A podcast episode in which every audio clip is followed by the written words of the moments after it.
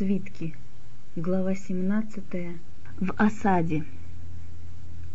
Спустя неделю или около того бурая язва вновь дала о себе знать. В Ро заболела и в скором времени умерло несколько человек. На этот раз наместник ничего не успел предпринять. Некому было предупредить его. Ни к одному из больных не успели позвать доктора. Дети, старики из бедных кварталов, бродяги – когда слухи о страшной агонии, которой сопровождалась их смерть, распространились, среди людей началась паника.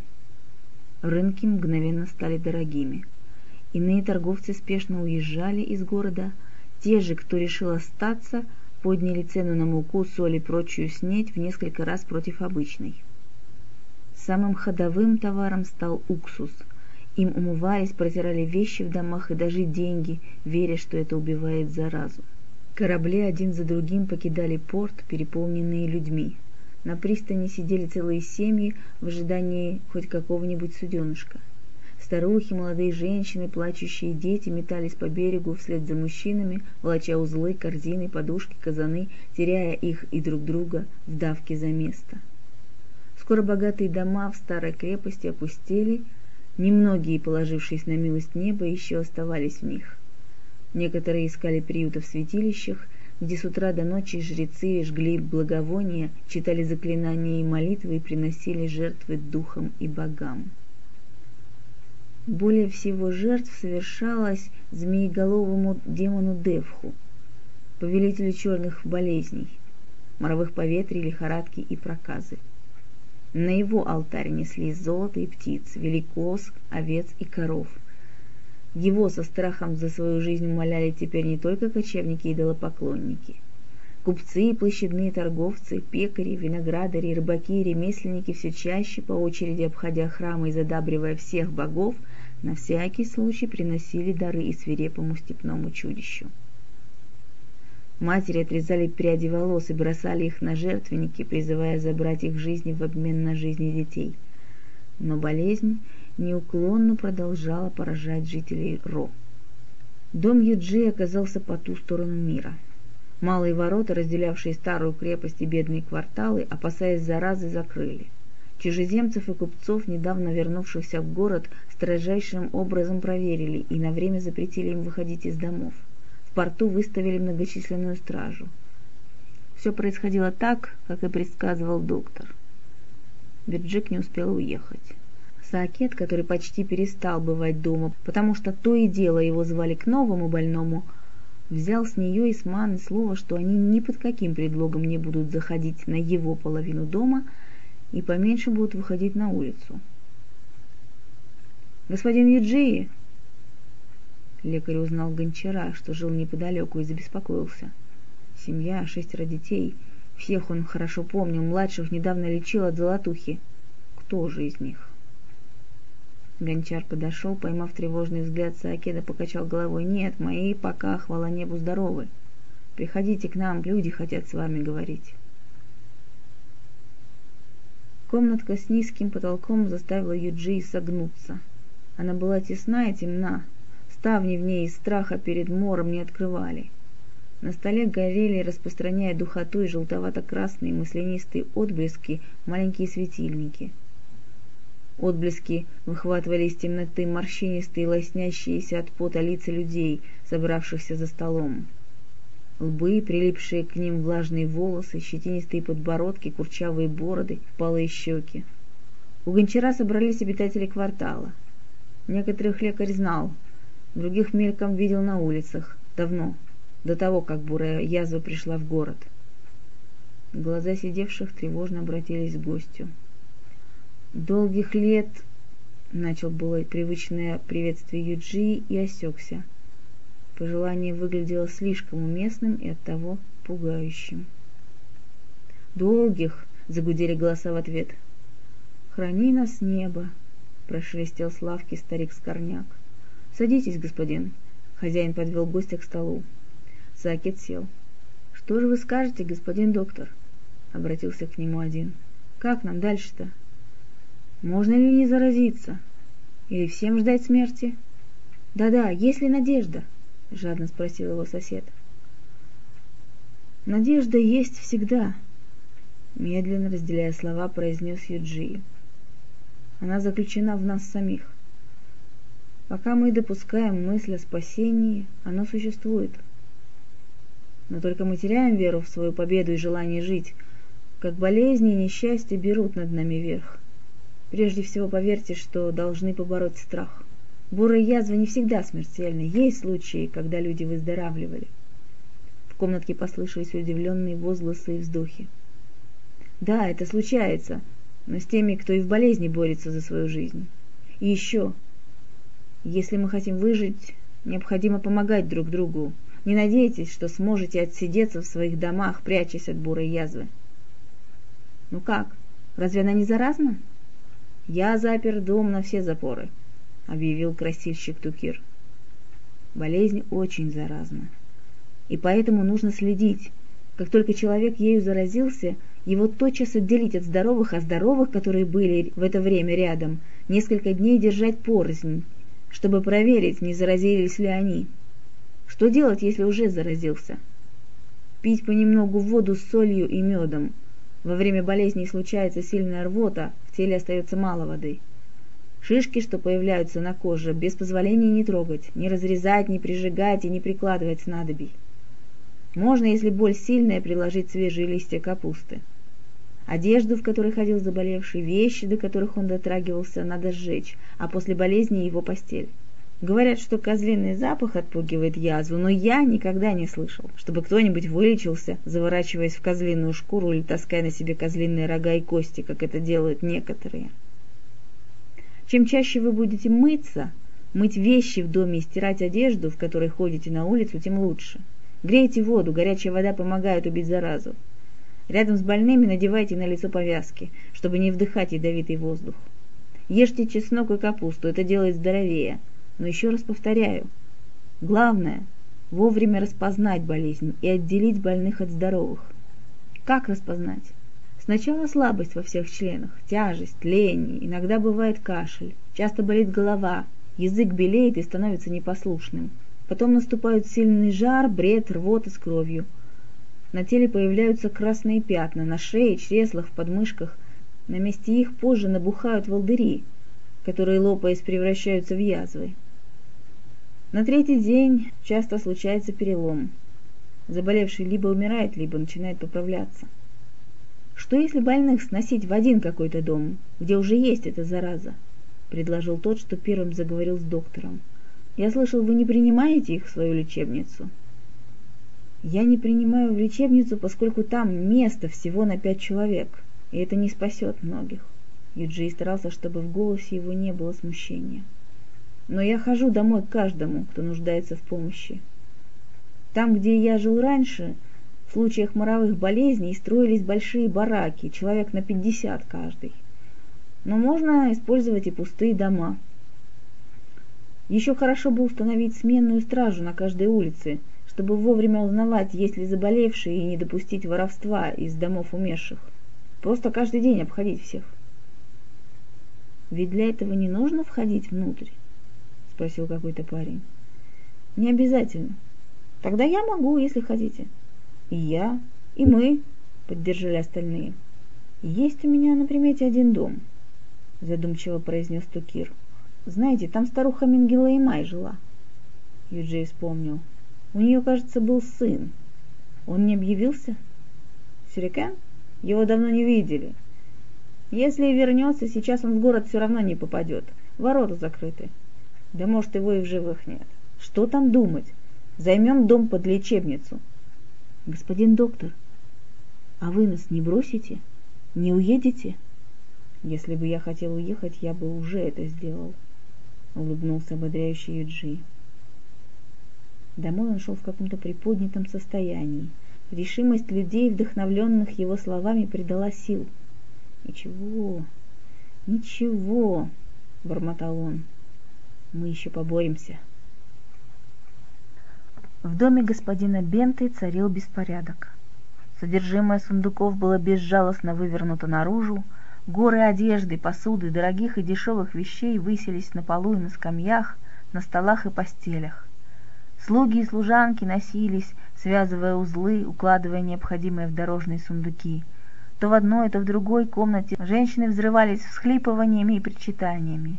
«Ай-ай, за что ты караешь нас, могучий Девх?» Мать господина Бенты, она же старуха, ни на миг не теряя рассудка, раздавала приказания и оплеухи нерадивым. «Просили тебя брать это? Собери новое платье отдельно. Безрукая, кто так связывает перины? Хочешь, чтобы они горбом встали?» Вот послала небо бестолковых. «Не мечись у меня под носом, Соло, ты только другим мешаешь. И перестаньте выть, беду накличите». Лейлин и Пиа были предоставлены сами себе. Пока весь дом собирал вещи под началом старухи, они сложили оставшиеся приданное, одежду и украшения в сундук и уселись на свернутые ковры, не решаясь высунуть нос из своих покоев. Обе были напуганы, но в глубине души у Лейлин пробудилось еще одно чувство. Странное, почти противоестественное чувство нетерпения в ожидании приближающейся опасности. Ее хорошенький маленький носик с наслаждением ловил и втягивал из воздуха тонкий запах смерти. Она ждала от бурой язвы перемен, и, если бы было возможно, она бы осталась, чтобы встретить ее. Но муж заразы боялся и уезжал, увозя с собой движимое имущество, в число которого входила и Лейлин. «Говорят, степные люди давно откочевали», — нарушила молчание Пия. Ваши родные, наверное, тоже. Значит, они спасутся. Что? А, да. У отца большое кочевье. Они всегда уходят на запад в это время, потому что трава здесь выгорает и нечем кормить овец. Они давно должны быть в горах. Жаль, что мои родители не кочевники. Если бы даже их выпустили из города, они бы не смогли скитаться по степи. И они будут умирать в своем доме.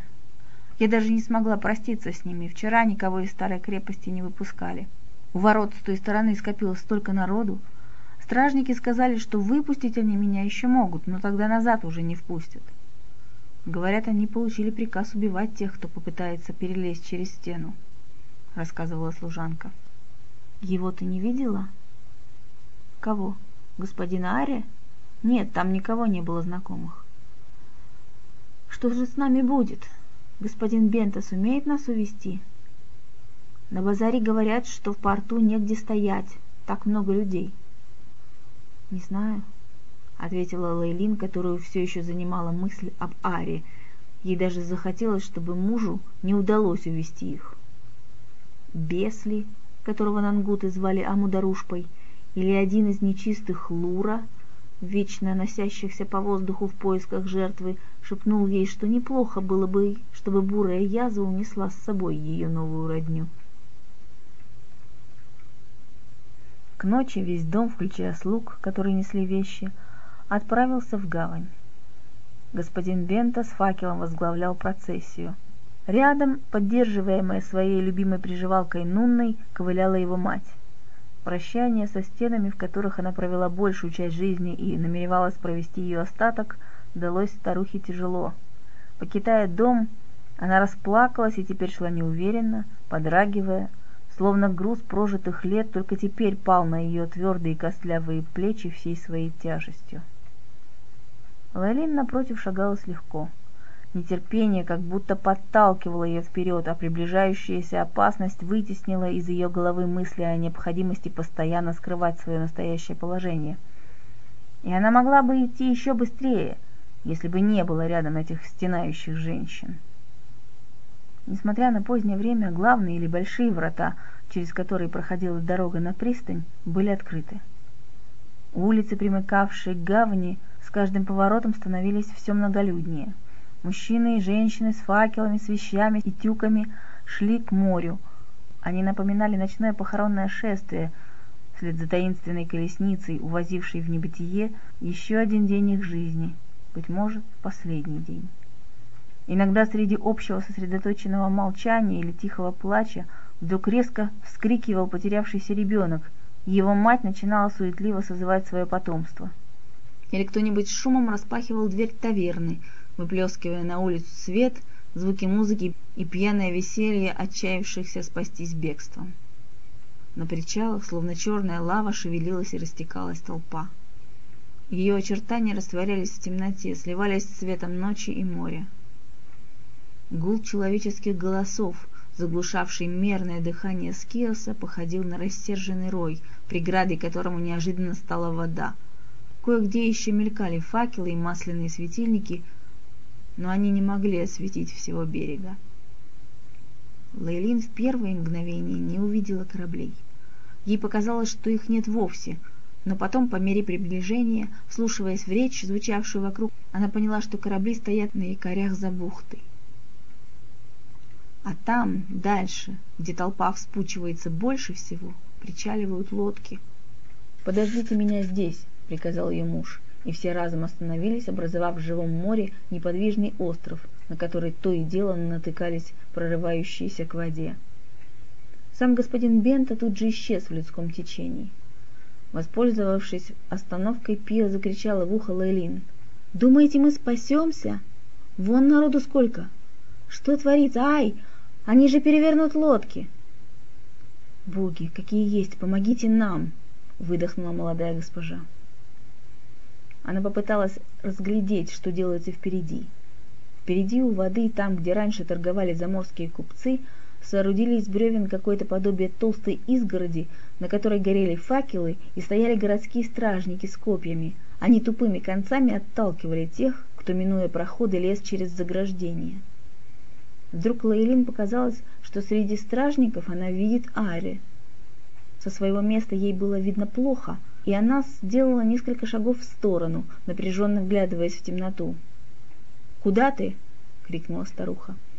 Лейлин отмахнулась, но все же уходить далеко не решилась. Она снова стала подниматься на носки и подпрыгивать, вытягивая шею. В ее уши влетел обрывок разговора. «Да, город объявили закрытым. Это наместник, сохрани его небо, по милости своей разрешил до завтрашнего утра уезжать тем, кто пока здоров. Мой брат слышал, как на площади объявили имена этих счастливчиков. Им всем выдали Айлу,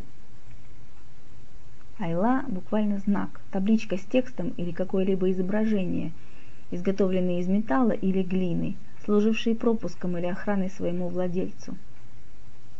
А вы попали? Как же! Наша семья хоть и здорова, а никакой айлы не получала. Думаете, мы получали? Как всегда, все решают деньги и родство. Но вы все-таки надеетесь? Э, хотя бы попытаемся.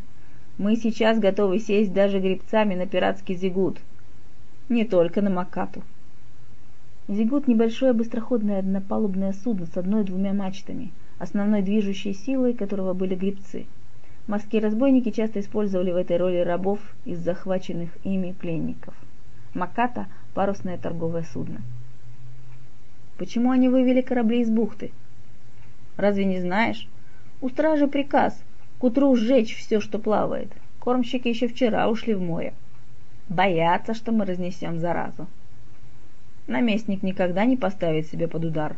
Есть закон не выпускать из города, и он его не нарушит, хоть земля пойди огнем. А уж ради нас тем более. С такими законами ему скоро неким будет управлять, разве что мертвецами. Говорят, у него в доме есть стеклянная комната, в которой он заперся, чтобы не заразиться. Слушайте, дураков, помяните мое слово. В доме остался его двойник из слуг, а сам наместник давно сбежал в столицу. Госпожа, не потеряйтесь. Пио схватила хозяйку за рукав. Смотрите, ваш муж возвращается. В самом деле, ее муж возвращался, с ним шли двое. Человек с факелом в одной руке и свитком в другой, и высокий стражник, вооруженный, как прочие, помимо меча, копьем. «Это все ваши?» спросил человек с факелом, оглядывая домочадцев господина Бенты. «Сколько человек?» «Двенадцать. Моя семья и слуги». «У меня в списке только восемь. Откуда вы взяли еще четверых?» «А почему восемь? Кто сказал, что у меня в доме живет восемь человек, а не двенадцать?» «Хотите взглянуть на свиток? Вот, извольте». Человек с готовностью развернул грамоту. «Вот ваше имя, и вот рядом написано восемь. Никак не двенадцать, мой господин». Жаль, но четверых слуг придется оставить. Но почему? потому что места на кораблях предоставлены строго по расчету. За каждой семьей числится не больше восьми мест. Это приказ наместника. Немыслимо, возмутилась старуха. Госпожа, не нам диктовать свою волю. Приказ наместника, верховного правителя Рангнагара, да хранит его небо, для нас закон. И мы исполняем его. Не мешкайте. Скоро корабли снимутся с якоря. Восемь человек, идите за этим солдатом. Он указал на стражника с копьем. Что ж, придется подчиниться, наступила старуха. Вы слышали? Обратилась она к остальным. На корабль разрешено подняться только восьмерым. Четверо останутся здесь. Слуги со страхом ждали решения своей участи. Пия, Ильги, Цета и Ора. Ступайте домой и ждите нашего возвращения. Можете жить у нас все это время, только не вздумайте что-нибудь украсть или продать. Госпожа, не бросайте меня, застонала служанка, обнимая колени Лейлин. «Матушка, возьмите Пиа!» «Я оставляю трех людей, которые служили в доме дольше и сделали полезного больше, чем она», — жестко отвечала старуха. «Идем, нам пора». «У вас нет сердца. Тогда я тоже никуда не поеду», — со стервенением воскликнула Лейлин. Свекровь подошла и у всех на виду ударила ее по лицу. «Поедешь». Ты носишь ребенка моего сына. Скажи ему спасибо. Это дитя хранит твою никчемную жизнь. Иди за мной, я что-нибудь придумаю, прошептала Лейлин, поднимая плачущую Пия. Они двинулись за стражником, который копьем отстранял с пути людей. Неохотно толпа все же расступалась перед ним, давая дорогу, и тотчас смыкалась за спинами его подопечных в непроходимую человеческую стену. У этой стены были сотни глаз, смотревших с завистью и злобой на тех, кто обретал заветную возможность спастись от гибели. Лейлин чувствовала, как вокруг нее люди горят желанием не пустить, ударить, втоптать в грязь, утопить в своей массе, сделать все, чтобы они не смогли добраться до лодок. И она инстинктивно ненавидела этих людей, цепляющихся за одежду, мешающих проходу, оттесняющих их от цели.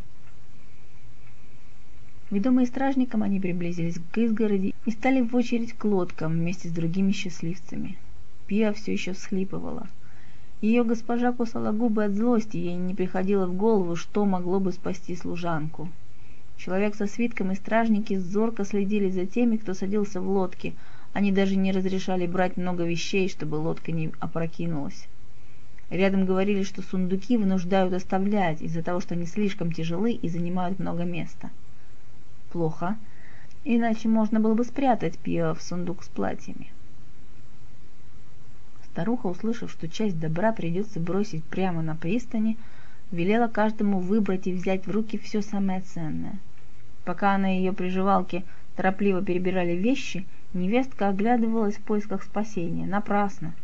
Кругом была толпа, чужая, враждебная, ничем не хотевшая им помочь. «Лейлин!» Кто-то окликнул ее сверху. Она, скованная напиравшими людьми, подняла голову. Правее, наверное, шагах в трех от нее, на деревянном кордоне стоял Ари. «Ты уезжаешь? Куда? Я найду тебя, когда все закончится!» Голос его тонул в человеческом гуле. «Где ты будешь?»